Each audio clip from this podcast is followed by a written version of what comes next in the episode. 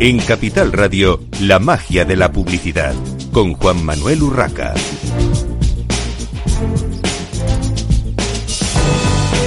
Bienvenidos un viernes más a la magia de la publicidad en Capital Radio.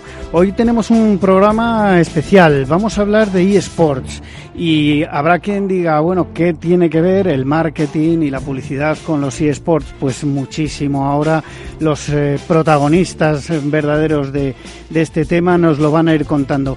Tenemos con nosotros en el estudio a Eider Díaz, responsable de comunicación y marca de ESL Iberoamérica. Bienvenida, Eider. Hola. Tenemos también a Pablo Canosa, director de patrocinios de Team Heretics. Bienvenido, Pablo. ¿Qué tal? Muy buenas. Y tenemos al teléfono a Óscar Soriano, eh, CEO de Play the Game. Bienvenido, Óscar. Hola, ¿qué tal? Buenos días. Bueno, vamos a empezar con Óscar, eh, porque así, además, eh, como entra por teléfono, le vamos a, a liberar rápidamente. Eh, bueno, antes que nada, Óscar, cuéntanos qué es Play the Game. Bueno, gracias, eh, Juan Manuel por dejarnos participar. Bueno, nosotros somos una, una agencia de marketing que, que con, con, experiencia en marketing tradicional decidimos hace ya tres años eh, que esto de los esports y, de los videojuegos era lo suficientemente potente como para todas las marcas tradicionales que querían, querían comunicarse con este target, pero también nos dimos cuenta que, que no sabían, que había como un gap entre, entre lo que querían comunicar las marcas y lo que querían los gamers y al revés. Entonces nosotros creamos Play Game como una forma de, construir ese puente entre, entre marcas y, y gamers y fans de eSports.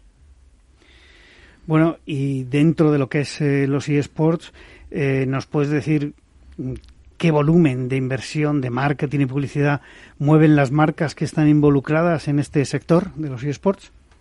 Perdón, perdón, que, que, se, se corta. Sí, te, te preguntaba qué volumen de inversiones de marketing y publicidad mueven las marcas involucradas en este sector de los eSports. Bueno, es, es, como una caja negra, no hay unos datos oficiales, eh, son, simplemente son estimaciones de, de, contratos, etcétera. Eh, es difícil porque hay muchos actores y, como digo, hay bastante opacidad, eh, no, hay, no hay unas cifras públicas, ni hay tampoco consultoras eh, que estén especializadas en, en, en, en verificar datos de, de, ese estilo. Entonces hicimos un, un, cálculo muy aproximado que podemos estar alrededor de los 4 o 5 millones, pero va, va, va creciendo eh, año, tras año. Eh, probablemente el año que viene se queden obsoletas estas cifras. Pero es, ya os digo, es, una cifra muy, muy aproximada.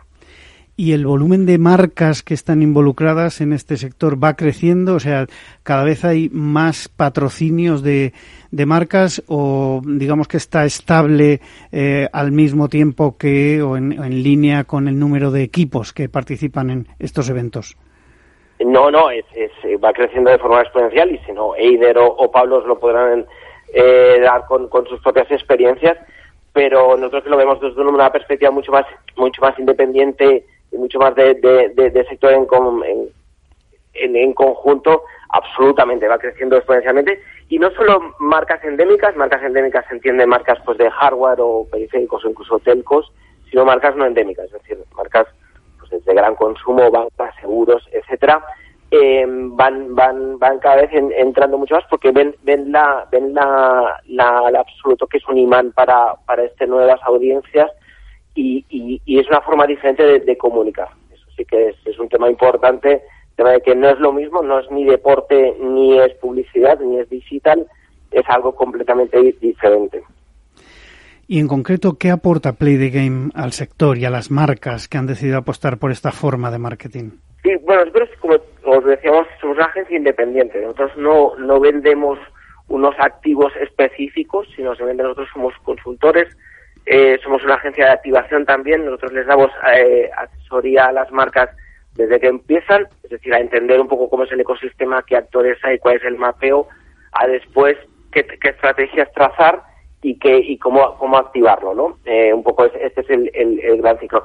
Nosotros somos independientes, como decía, que eso creemos que es una de las fortalezas, es decir, nosotros no vendemos el equipo X, la Liga X eh, o, o, o, la, o, el, o el streamer, el influencer E, simplemente nosotros les damos un, una visión, pues lo decía, panorámica y, de, y, depende de los recursos, necesidades, objetivos de cada de cada compañía, de cada marca, pues les orientamos a donde nosotros creemos que es que es más que es más útil una, una posible solución dentro, dentro de los esports. Es decir, pero es un acompañamiento desde el inicio hasta el final. Bueno, pues Oscar, muchas gracias por tu participación. Te invitamos en cualquier caso, si tienes tiempo, a seguir eh, con, el, eh, con el teléfono abierto. Damos la bienvenida ya a Lisardo Morán, CCO de Vodafone Giants. Eh, Lisardo. Hola, hola, ¿qué tal? Bueno, eh, Lisardo, mm, vamos a empezar por ti eh, con la pregunta obligada. ¿Qué importancia tienen los eSports dentro del mercado publicitario y de marketing, desde vuestra visión?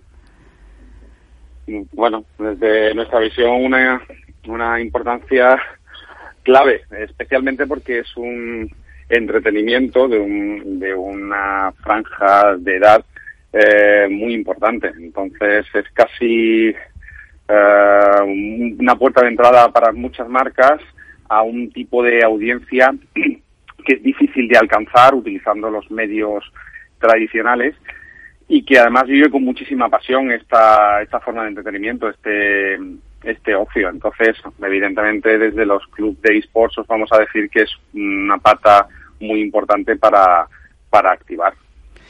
Eider, mm. Eider, desde SL eh, Iberoamérica, ¿cómo vivís esto? Hombre, nosotros hay que tener en cuenta que SL, la empresa en sí, se creó en el año 2000 y en España llevamos desde el año 2006. Entonces, el boom que se ha vivido estos últimos años, que ha sido un poco cuando los esports han llegado al público más masivo, pues lo hemos vivido con, con, esperanza y también un poco con sorpresa, porque yo creo que nadie que estaba en este sector hace cuatro años se podía imaginar la qué rápido ha llegado a calar al público más masivo. Y además lo que es más importante, que esto quiere decir que, que los esports o el gaming ya no es un videojuego de nicho como pensamos hace unos años. Hay una generación entera a la que a todos, de una manera o de otra, juegan a videojuegos y viven los esports a su manera. Y Pablo, para Team Heretics, eh, ¿qué significa los eSports dentro de, desde la visión del mercado publicitario y de marketing? A ver, al final, yo creo que eh, todo lo que está ocurriendo de video on demand, de ya no ya no tienes videoclubs, ya no tienes por qué ver en la, televisión, pues Antena 3, de Telecinco, sino que lo que lo que la gente hace es mm, ve lo que quiere y cuando quiere y gracias a las nuevas tecnologías mm, en cualquier parte del mundo. Esto ha hecho que los jóvenes eh, empiecen a, ver pues canales gratuitos como puede ser YouTube o puede ser Twitch o Mixer y allí ven lo que quieren ver. En este caso ven a influencers jugar a videojuegos, videojuegos que han sabido crecer y son ahora mismo tiene una metodología que es freemium, con lo cual son gratuitos. Y si quieres en algún momento pagar algo por tener eh, una, no sé, un arma especial o un skin especial, pues lo pagas. Esto ha hecho que, todo crezca muy rápido y entonces al final que los niños estén viendo eSports porque aparte quieren jugar a esos videojuegos. Entonces al final es una rueda que se va haciendo más grande, más grande y está funcionando muy bien. Eh, comentabas el tema de, los niños, pero esto ya ha pasado, ha traspasado, digamos, esa, esa frontera de edad, ¿no? Porque hay jugadores de, todas las edades, eh, no digo que la mayoría eh, no sean, evidentemente, pues entre adolescentes y, bueno, pasada ya la adolescencia, pero que hay, evidentemente, aficionados y jugadores de todas las edades. Es una pregunta abierta a todos. Sí, yo creo que al final lo que ha pasado un poco es que eh, la gente que jugábamos hace unos años no hemos dejado de jugar. Al final eh, lo tenemos que compatibilizar con otras obligaciones, pero sí que nos reservamos nuestro pequeño espacio. Y esto era algo que antes no pasaba. Parecía que llegabas a cierta edad, tenías ya una familia y el jugar era algo que se reservaba a los adolescentes. Entonces también que esta dinámica de consumo, nosotros lo vemos año tras año, la media va subiendo.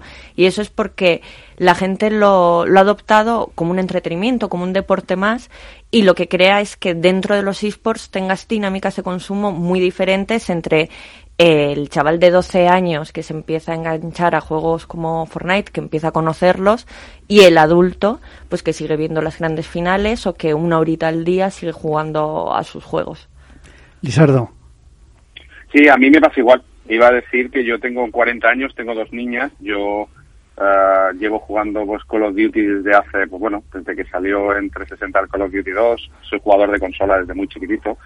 Y bueno, pues es verdad que generacionalmente antes era es habitual lo que decía Aider, que al final se acaba abandonando, ¿no? Cuando uno tenía unas ciertas responsabilidades y ese ocio quedaba relegado a un lado.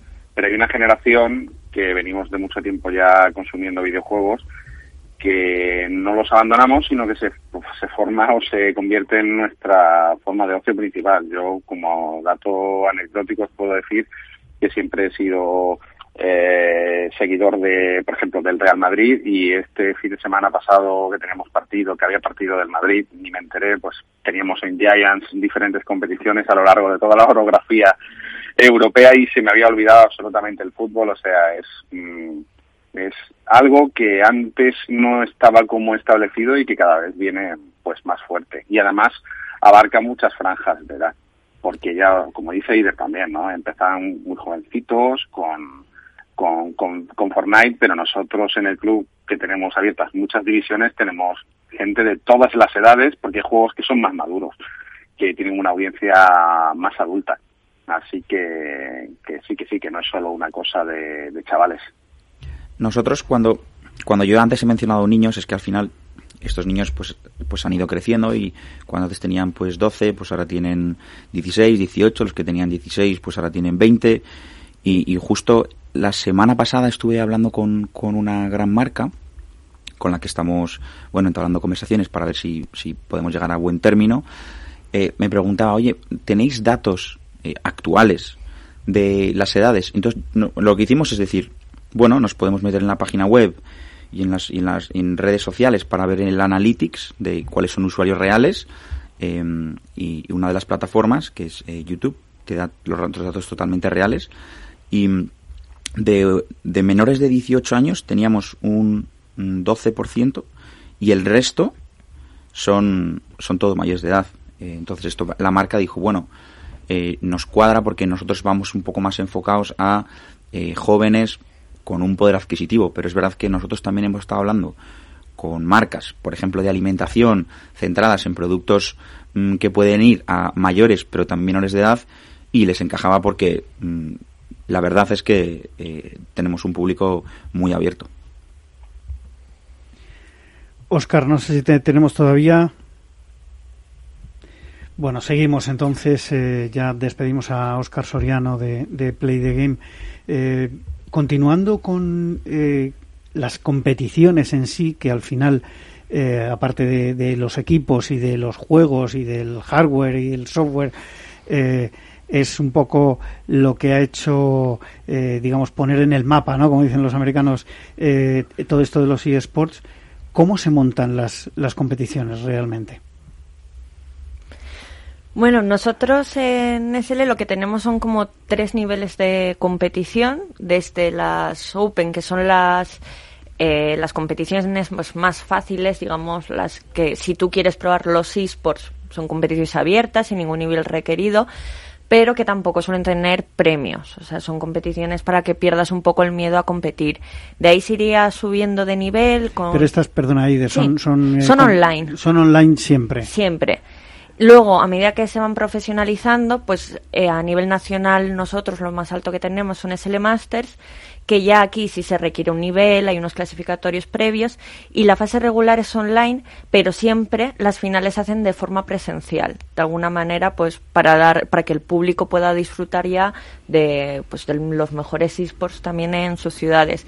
Y luego ya pasaríamos a los grandes eventos como es el One o Intel Stream Master, que ahí ya está, sería como la Champions League, o sea, ahí está lo mejor del mundo. Luego, hablamos de ese top top, eh, porque me gustaría eso, ir explicando desde, desde abajo eh, la parte más básica, digamos, que pueden ser aficionados.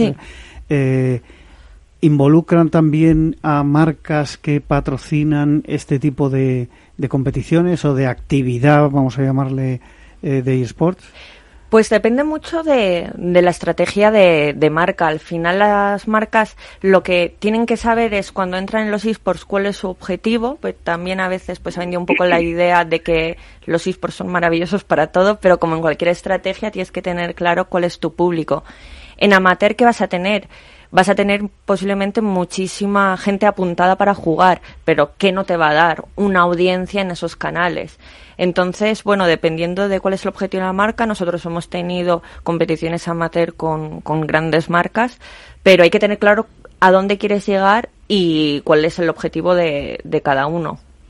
Lizardo, ¿vosotros estáis involucrados en esta parte de actividad no profesional, de alguna manera, con, con el equipo? Bueno, más, o, más o menos. O sea, eh, hay que pensar que, que Giants es un club muy antiguo, que tenemos ya 11 años, y que sí que venimos de una trayectoria donde los esports antes no estaban tan profesionalizados y por lo tanto hemos competido mucho o hemos tenido mucha actividad en esas competiciones, valga la redundancia, en esas competiciones de las que estamos hablando.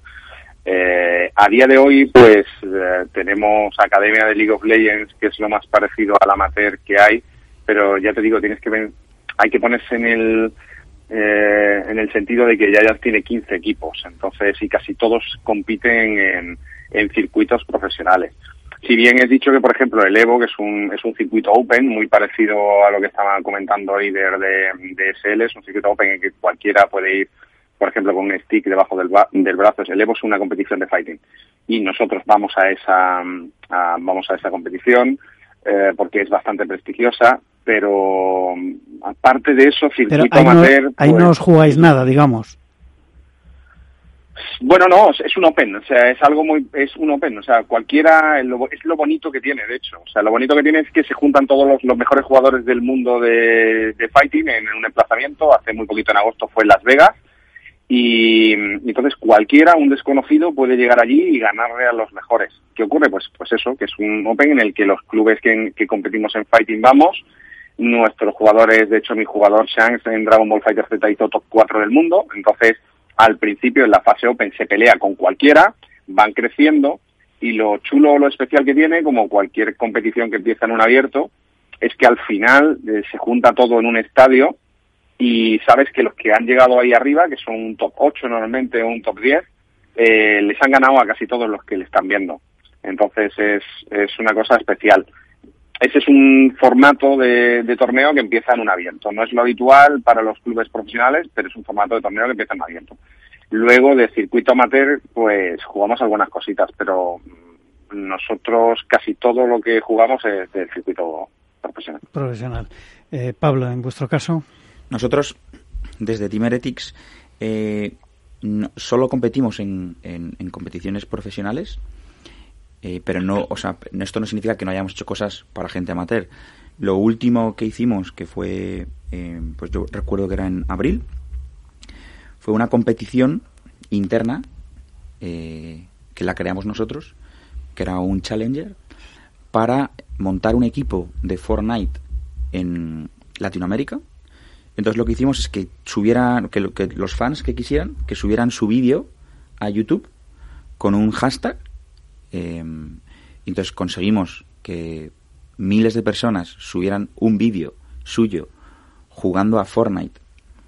Eh, ya no solo teniendo buen, un buen, ¿sabes? buenas características como jugador, sino también como creador de contenido. Porque cuando tú subes un vídeo, tú subes un vídeo eh, donde se ve que estás jugando, pero también se te ve a ti cómo narras esos vídeos. Entonces nosotros desde nosotros somos un club eh, dentro que cabe bastante joven porque el 26 de agosto hicimos tres años eh, y tenemos una de las de, lo, de nuestros mm, requisitos es que, que, que, que, hagamos un muy buen contenido y que seamos creadores de contenido.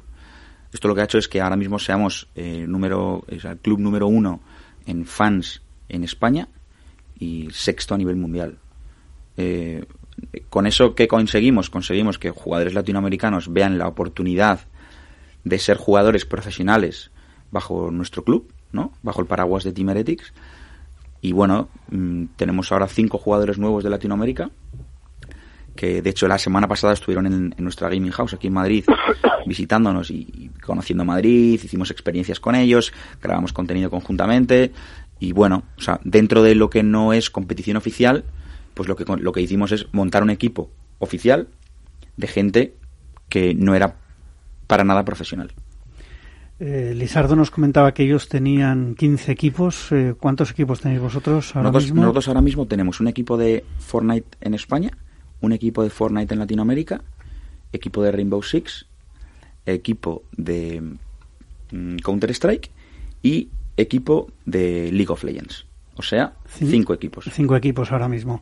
Y cuando hablabas, eh, Pablo, de esos, de esos fans, eh, volumen más o menos grande, no sé, pero cuando hablabas de esos fans, eh, ¿son todos jugadores o hay simplemente eh, gente que disfruta? Eh, hay gente que no juega al fútbol o que no ha dado una patada a un balón en su vida y, y le encanta el fútbol. Eh, me refiero, eh, ¿qué, ¿qué, tipo de, de, usuario sigue a un equipo eh, de eSports? A ver, es un poco mi caso. Yo nunca he jugado a, al fútbol, soy un auténtico, soy malísimo, siempre me ponen en la banda izquierda, pero del banquillo, o sea, bastante mal. Eh, pero a mí me encanta ver el fútbol y en este caso me encanta ver a mi Atlético de Madrid. Eh, yo he estado tres años y medio trabajando en el Atlético de Madrid, en el departamento de patrocinio, por eso vengo aquí a, a Timeretics a aportar mi granito de arena. Y, y al final, de los usuarios que tenemos, de los fans que tenemos, la mayoría de ellos son mm, o no son jugadores o son jugadores eh, poco habituales, sino simplemente son, les apasiona eh, el mundo de los videojuegos y ven mucho como otros jugadores profesionales juegan. Bueno, vamos a hacer una breve pausa para la publicidad. Seguimos enseguida en la magia de la publicidad en Capital Radio.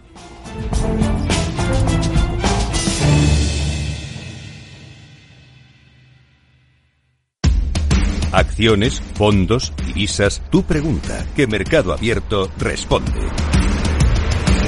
Cada tarde a partir de las 6, consultorio con los mejores especialistas. Manda tu consulta en un audio de WhatsApp al 687 050600.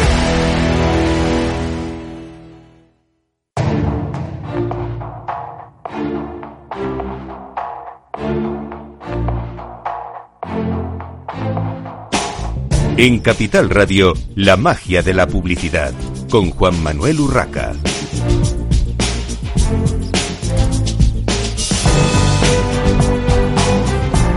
Seguimos en esta mañana de viernes en la magia de la publicidad en Capital Radio. Les habla Juan Manuel Urraca. Tenemos con nosotros en el estudio y seguimos hablando de eSports eh, con ella a Eider Díaz, responsable de comunicación de SL Iberoamérica. Tenemos también a Pablo Canosa, director de patrocinios de Team Heretics y al teléfono que ahora eh, le preguntaremos a Lisardo Morán, CCO de Vodafone Giants o Giants, eh, como él lo pronuncia, que seguro que es la forma correcta. Lisardo, estábamos hablando de fans, de jugadores, de, de quién eh, sigue eh, todo este mundo de los de los eSports. A mí me gustaría ir un poquito más allá y que me contaseis desde vuestra experiencia eh, cómo se convierte o qué pretensiones tiene un, fan eh, que quiere llegar un poquito más arriba, cómo se convierte en un miembro del equipo, no sé ya si a nivel profesional o no, pero digamos, cómo, cómo se escala en este mundo de los eSports. Bueno, eh, hay muchas maneras diferentes de hacerlo. Eh, en Giants, como, como lo solemos hacer, eh, nosotros tenemos como, por así decirlo, la audiencia muy diversificada. Somos un club en el que es muy importante que seamos muy relevantes en cada sección en la que tenemos. De hecho, por poneros un ejemplo, por ejemplo, en League of Legends, en Rainbow Six, en Counter-Strike, en, en casi todo lo que jugamos siempre tenemos jugadores claves que, que arrastren a la comunidad.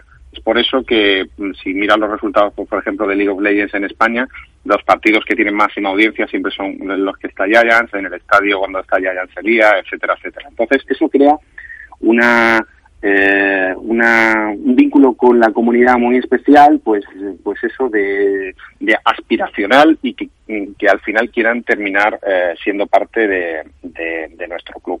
¿Cómo se hace para que formen parte de, equipos tan grandes como los nuestros, pues o bien haces un draft, que es un modelo muy parecido y que ya hicimos en 2017 a lo que se suele hacer pues en otro tipo de competiciones internacionales, como puede ser la NFL o el baloncesto, u otras veces es más sencillo que todo eso, es casi todos los juegos tienen un, ladder, es básicamente es una clasificación en donde los mejores eh, aparecen evidentemente arriba eh, en, los puestos tops y los clubes normalmente contactamos con ellos. Hay a veces que jugadores se te ofrecen o jugadores que ya están en otros equipos y los fichas o los compras o los vendes, etcétera, etcétera. Pero normalmente si hablamos de esa fase aspiracional, es decir, de ese jugador eh, que es jovencito, que sabe que se le da bien un juego y que quiere eh, llegar a entrar en un club. Y digo chico, chica, porque ya tenemos tenemos tanto divisiones masculinas como femeninas. En el caso de League of Legends y de Counter Strike tenemos tanto equipos de chicos como de chicas, ¿no? Perdona mi pues, desconocimiento, ¿no no hay eh, competiciones mixtas? O sea, no se juegan chicos contra chicas. sí, sí, la competición por definición es mixta. Es decir, cualquiera puede, cualquier chico o chica puede estar en un equipo y competir eh, con otro equipo que bien puede ser mixto o bien puede ser entero masculino o, entero femenino. Lo que ocurre es, con la competición femenina es que desde nosotros, es que es una historia más larga, ¿no? Pero nosotros a nivel de club, pues tenemos un compromiso para la chica, para, para la gamer, y ese compromiso es en dar visibilidad y facilitar que puedan participar en competiciones. Entonces, más que un hombre como yo que te lo pueda explicar, en cualquier otro día que tengas interés en esto, podemos eh, invitar a Virginia o alguna de nuestras jugadoras a que te lo expliquen, pero bueno, ellas muchas veces, por cuestiones eh, difíciles de explicar en, un par de frases, eh, quieren juntarse solo chicas, pues mm, se sienten más cómodas entre ellas, etcétera, etcétera, y entonces nosotros hacemos una apuesta por ese tipo de, combinados que son exclusivamente femeninos y tenemos equipos pues para, para ellas. Evidentemente hay marcas que están muy muy interesadas en, en, ese target femenino que en el gaming eh, está un poquito abandonado por, mm, por, pues a veces por las competiciones y a veces por otros clubes y luego también porque endémicamente es masculino, o sea, normalmente la audiencia de un club normal y corriente es 90-10 en cuanto a chicos-chicas. ¿Vale? Pero era otra historia, es que me he ido por las ramas porque estábamos hablando de... No, no, no, no te preocupes, porque, de, bueno... De la parte aspiracional. Forma parte de forma parte de, de, los eSports también, ¿no? Y, bueno, de hecho toda la... Entonces ahora nosotros, chicas, recibimos pues bastantes peticiones de todas las disciplinas donde no tenemos abierto división femenina. Por poner un ejemplo, Fortnite, ¿vale? Que no tenemos ahora mismo. Entonces, a veces es, pues eso, contacto directo en el club, otras veces es que hagas una competición o que exista un circuito amateur. Entonces, cuando los jugadores del circuito amateur maduran y son muy buenos, se quedan eh, huecos en ese circuito que pueden ocupar cualquier otro jugador y ahí hacemos draft o hacemos tryouts, que son pruebas de otro tipo de jugadores, y luego principalmente eh, o buscas el talento, bien porque sean personajes reconocidos dentro de la comunidad, gente que tenga audiencia, gente que, que, que cree muy buen contenido, o en el caso del profesional, pues eso, justo en estas clasificaciones que te he dicho yo, los ladders de nuevamente de los juegos, donde ves los jugadores tops y, es donde tú pescas, donde tú intentas fichar. Es más o menos así como, no sé si me bueno, una, algo. Una pregunta para los tres sobre el tema de organización. Eh, ¿De dónde parte la idea de organizar un evento? ¿De una empresa como ESL, Eider, o los propios equipos eh, montan sus... Eh, sus bueno pues sus competiciones. Hay algún otro hay algún tipo de, organismo pues como ocurre en, otros deportes eh, eh, digamos físicos no que son las, eh, las federaciones nacionales o, regionales las que lo montan cómo, cómo se monta esto pues yo creo que no hay una respuesta sencilla, principalmente porque el sector de los esports todavía se encuentra en un momento que se está terminando de ordenar, por decirlo de alguna manera. Eh, tradicionalmente, o se puede decir que yo creo que la mayoría de, competiciones la organizan eh, organizaciones independientes, como puede ser el SL o el caso de otras ligas, y son los clubes los que se apuntan.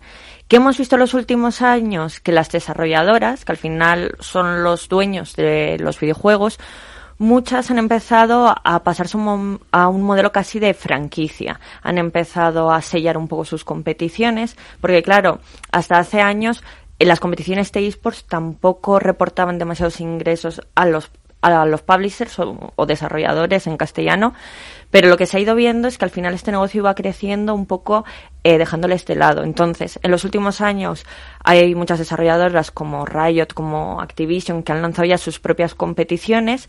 Otras lo que hacen es poner ciertas reglas para que se te pueda considerar competición oficial y luego también lo que vemos es que muchos equipos, lo primero, lo que comentaban ya, muchos son eh, realmente productores de contenido a la vez que equipos, y para realizar esos drafts, en ocasiones también realizan sus propias competiciones más internas.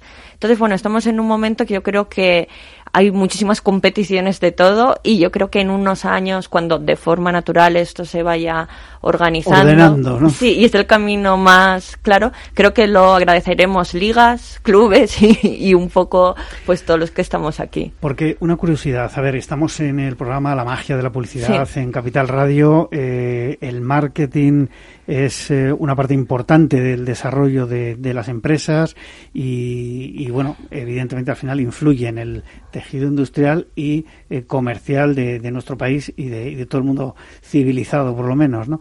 Eh, ¿Cómo entran los patrocinadores a una competición? Porque, mm, por un lado, estáis los equipos que tenéis vuestros propios patrocinadores y por otro, eh, como ocurre también en otro tipo de, competiciones deportivas, está eh, el que lo organiza e incluso eh, en este caso, lo hmm. mencionaba Eider, está esa figura que, que, bueno, que asemejándolo al fútbol podría ser el fabricante del balón, ¿no?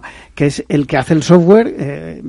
los señores o, señores y señoras que inventaron Fortnite eh, lo hicieron evidentemente para vender juegos para, y para mm, ganar dinero, para que la gente se conecte y, pague sus, sus, cuotas y ganar dinero, pero eh, no sé si pensaban que esto podía llegar a las cotas de, popularidad y de uso al final masivo que está teniendo, eh, pues por ejemplo, ese, ese título. ¿Cómo, ¿Cómo, se compagina esto? Mira, el caso de Fortnite yo creo que, que es muy interesante porque es lo que tú dices, no sé si se creó como vehículo. Para mí está claro desde que casi desde sus inicios tenía colaboraciones como personajes de películas de Disney dentro del juego. O sea, cuando un juego que iba tan poco en desarrollo está logrando cerrar acuerdos con empresas como Disney, yo creo que está claro que ven que al final esto es un juego, pero esto también es un canal. Aquí se abre muchísimo el debate sobre hasta dónde. En el caso de las ligas, por ejemplo, tenemos unos sistemas de, patrocinio más tradicionales. Al final tenemos patrocinadores de retransmisión, patrocinadores de competición o de las finales. Entonces ya volvemos a, modelos un poco más tradicionales de product placement o, o de visibilidad. Pero bueno, o sea, desde el juego hasta la puesta en directo, en una final presencial, tienes un camino enorme para ofrecer a la marca lo... Es curioso porque hablabas del product placement que parece, eh, digamos, el camino lógico para colocar, eh, evidentemente, como su nombre en inglés indica, un producto que quieres promocionar. Eh, en vuestro caso es más físico, a lo mejor en el espacio, el estadio o el, o el gran lugar de mm. eventos donde se celebra la competición. En el caso de los equipos, ¿tenéis algo que ver con el product placement en los juegos? Mm, ¿Se puede influir algo en eso o son simplemente los, los editores, los desarrolladores de juegos los que eh, llegan a sus acuerdos y entren en competencia con vuestros patrocinadores o no, colocan allí su, su marca? Bueno, a ver, nos, para, bueno, vamos a empezar por, por, lo que nos has preguntado al principio, que es eh, las competiciones. A mí, a mí me parece eh, una cosa eh, muy buena y muy lógica que haya patrocinadores que apuesten eh, por las competiciones. ¿Por qué? Porque en esa competición no solo hay un equipo, sino hay muchos equipos. Entonces consigues que, que, que, no sé, que muchas que no sé, que todos los equipos se vean beneficiados por unos patrocinadores que están apostando por una competición, con lo cual la competición está creciendo, tú estás dentro de esa competición y estás creciendo, porque si ellos consiguen más patrocinadores, el price pool pues es más grande, con lo cual a mí me, beneficia que patrocinadores entren con competiciones. Igual que a mí, como club, me beneficia que patrocinadores entren con otros clubes. ¿Qué significa esto? Que poco a poco más marcas no endémicas están entrando en el sector de los eSports. Y cuando una marca como, o sea, un club como eh, Vodafone Giants o como Movistar Riders cierra un acuerdo de patrocinio y sale en prensa, para nosotros es algo muy positivo, porque vamos a ponernos el caso que es Audi, que, no, que no todavía no ha llegado el momento, ¿eh? que seguro que llegará, pero no ha llegado. Pues cuando Audi cierra un acuerdo de patrocinio con un Grand Group eh, de eSports, el resto diremos, joder, ya hay una marca de automoción dentro de la industria de los eSports en España, porque Audi está patrocinando a otros equipos fuera. Eh, oye, pues es que a lo mejor SEAT, Volkswagen, eh, no lo sé, Porsche, se quiere, quieren entrar. Entonces nosotros les decimos, oye, tu competencia ya está con uno de los clubes. Quizás es el momento que, que veas los eSports como un canal para comunicar a todo un público que no hace más que crecer. Nosotros en el último, en el último, no lo voy a decir último año, en los últimos siete meses hemos crecido un eh, 68% en, en, en, número de, en número de fans. O sea, eso es un número que, que el mundo del fútbol no lo tiene. El mundo del fútbol es un mundo que está eh, totalmente organizado y, y, y, está bastante estancado, dentro de que son cifras altísimas, que ya nos gustaría a todos llegar allí, pero no, al revés, el mundo de los esports no deja más de crecer y, y a cifras de doble dígito. Y esto es súper importante. Nosotros... Lizardo, um, sí. no te queremos dejar por ahí eh, no, no, al, yo, al teléfono. Eh, ¿cómo, ¿Cómo ves tú esta parte de los patrocinadores? ¿Cómo lo vivís wow, vosotros? Es, es, que además la pregunta que has hecho es compleja porque hay, hay es verdad que hay muchos... Lo bueno es que hay muchos espacios. Es verdad que lo que preguntabas, si dentro del videojuego, el videojuego, normalmente ahí ni los clubes ni la, ni, ni la liga pinchamos mucho, salvo en determinados, eh, con determinados publishers o en determinados juegos en los que sí que nos dejan. Pues, por ejemplo, a nosotros nos han abierto en Pro League de Rainbow Six la posibilidad de que eh, los, eh, hay unos skins que se personaliza el, los personajes del videojuego y que vayan pues vestidos del club y eso nosotros nos genera un beneficio, ¿no?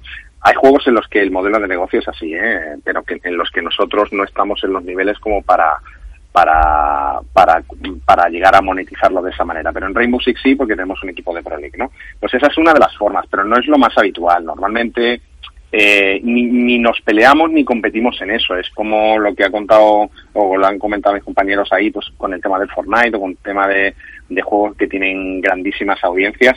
En realidad nosotros la parte competitiva, la parte de los esports, la parte de los eventos es casi el chocolate del loro para ellos, ¿eh? O sea, tienen acuerdos multimillonarios de licencia, con, con, Disney, dentro de Disney con la subsidiaria con Marvel, vete a saber lo que nos tienen preparado para Navidad.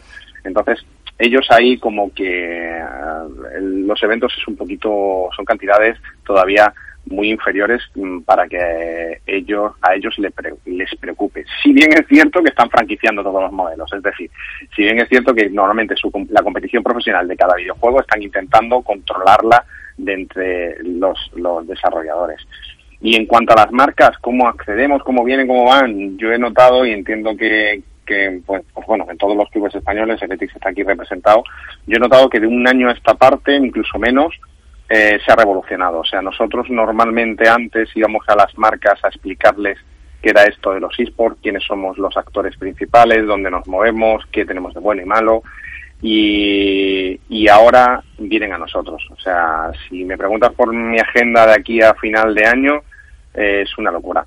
Y es básicamente marcas que vienen, que algunas que están en un estado más embrionario, es decir, um, que no saben bien qué hacer o que quieren escarcear con, ex, con esto, otras que vienen con agencias, bien puede ser como Play the Game, la de Oscar, que tienen ya o que ya han tenido um, sus sesiones de consultoría y, y, ya han planificado o tienen una aproximación hacia el, hacia el sector pues un poquito más preparada, hay de todo pero cómo, de un tiempo a esta parte se ha disparado. ¿Y cómo se, cómo se reparten? Porque eh, lo natural, de hecho, bueno, eh, quiero hacer un inciso, eh, hoy tenía que haber aquí un par de, de marcas patrocinadoras, por diversos motivos no han podido, motivos de agenda, no han podido estar.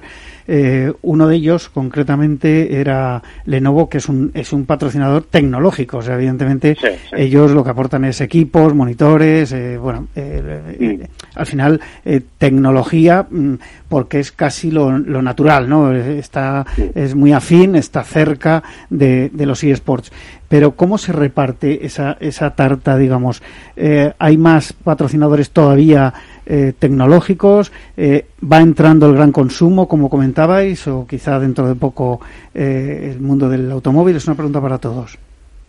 Pues mira, si queréis em, empiezo yo, que esto es justo mi, materia en lo que yo trabajo en Team Heretics. del, del último año, mm, en el último año nosotros hemos incorporado tres grandes patrocinadores, del cual uno solamente es endémico, que es Logitech, que es periféricos, y los otros dos son Adidas. Somos el primer club en España que tiene un acuerdo eh, comercial con, una gran marca, en este caso Adidas. Y el tercero es B-Soccer, que es una empresa que está asociada al mundo del fútbol, eh, empresa de datos. Data no tiene nada que ver con, los videojuegos.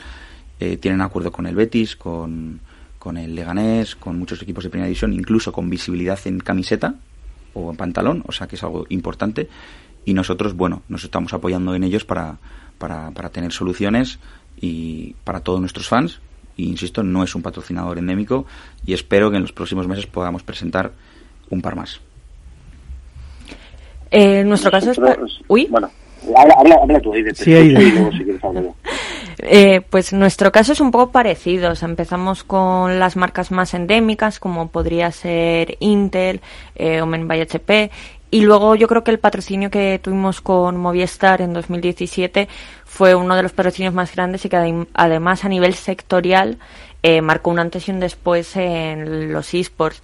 Lo que tú decías de los patrocinadores en clubs, precisamente Vodafone Giants ha ganado muchas veces la competición patrocinada por Movistar. O sea, hemos vivido ese momento de, Movistar entregando el trofeo, pero yo creo que es algo que se ha entendido bien. Estarían encantados. Sí, bueno, eh, realmente los partidos contra Movistar Riders y Giants se llamaban el clásico al poco de sacar los equipos. O sea, que por un lado les dio un posicionamiento de marca que yo creo que no se veía en otros deportes.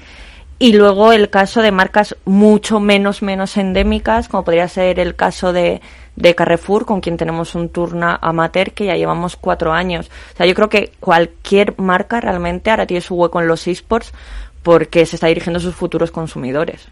Lisardo, eh, te voy a pedir que seas breve porque nos quedan varios temas y, poco tiempo. Sí, no, no, no, muy breve, muy breve. Yo creo que lo endémico ya está prácticamente copado, especialmente por clubes que llevamos muchísimo tiempo, ya tenemos casi todos los patrocinios, y, ya no solo los que llevamos mucho tiempo, sino los que eh, casi todos los clubes relativamente importantes, toda la parte endémica está, está cubierta. Nosotros, por ejemplo, fabricamos, o sea, somos fabricantes de sillas, de periféricos, etcétera, etcétera, y no endémicos, pues ese es el momento. También te digo que nosotros llevamos cuatro años con L'Oreal, con, el, con la fragancia Only the Brave, llevamos Málaga como destino turístico también en la camiseta, eh, Vodafone obviamente, bueno, es una telco, y luego tenemos con Fonbella un acuerdo que es del grupo Danone, o sea, y, y más que vendrán. O sea, ahora es el turno ya de las grandes marcas no solo la... Vamos, a cambiar un poquito de, tema porque se me va a quedar esto que es importante en el tintero. Lugares de celebración, aforo de los eventos, perfil de esos asistentes, porque estamos hablando de algo online pero mm, una parte muy importante son esas finales, esos grandes eventos que además han salido ya, han saltado desde hace tiempo ya a la televisión, a, los medios eh, generalistas, los diarios.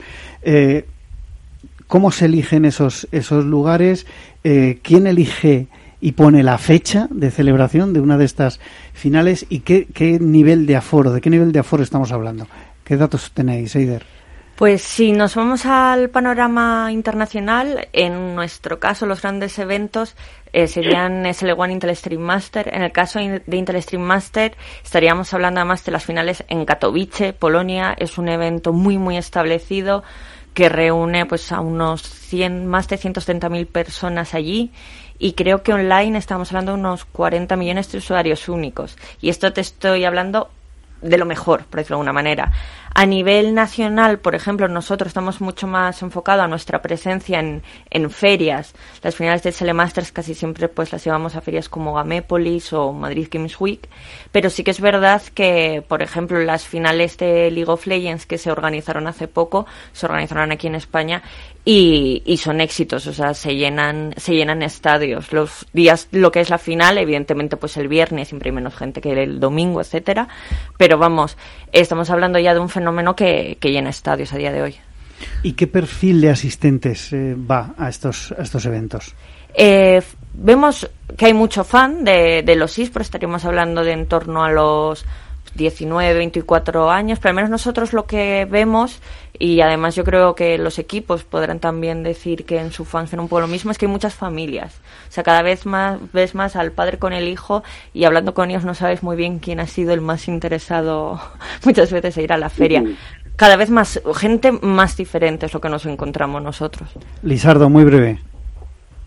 Bueno, eh, no puedo decir más de lo que de lo que ha dicho Aider. O sea, básicamente es eso. Eh, público muy muy muy heterogéneo, cada vez más familias, cada vez un evento, pues eso, pues más democrático entre chicos y chicas y sobre todo gente que va a divertirse y que es lo que es normalmente el espacio que disfruta online, pues tiene muchas ganas de celebrarlo. Y, vosotros, Elizardo y Pablo, desde vuestros equipos, desde vuestros clubs, ¿hacéis algún tipo de, promoción para que vayan a, a los eventos?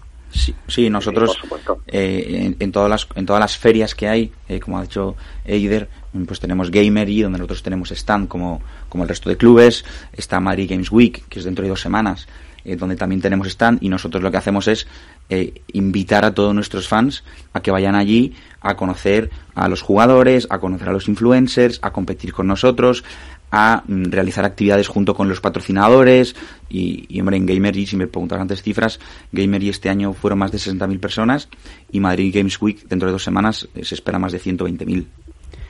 Una, una pregunta para todos, si alguien puede o quiere responderla.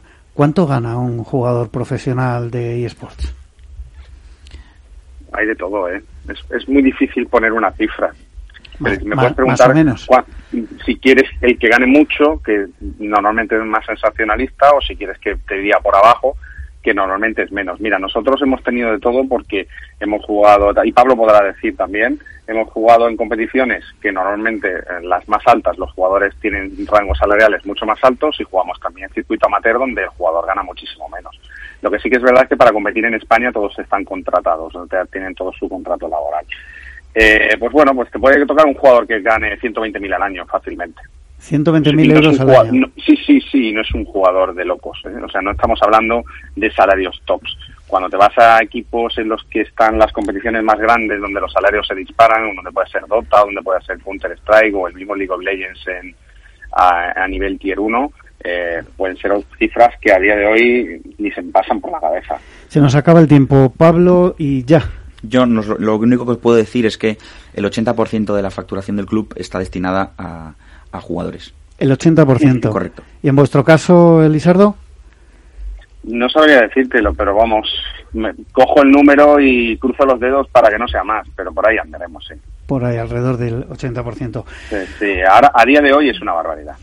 Bueno, pues eh, hasta aquí lo que ha dado hoy este viernes eh, de sí el programa La Magia de la Publicidad en Capital Radio. Despido ya a Eider Díaz de ESL, a Lisardo Morán de Vodafone Giants, a Pablo Canosa de Team Heretics y teníamos al principio al teléfono a Óscar Soriano de Play the Game. A todos, eh, muchas gracias por participar y a todos ustedes les espero el próximo viernes en La Magia de la Publicidad en Capital Radio. Les habla Juan Manuel Urraca.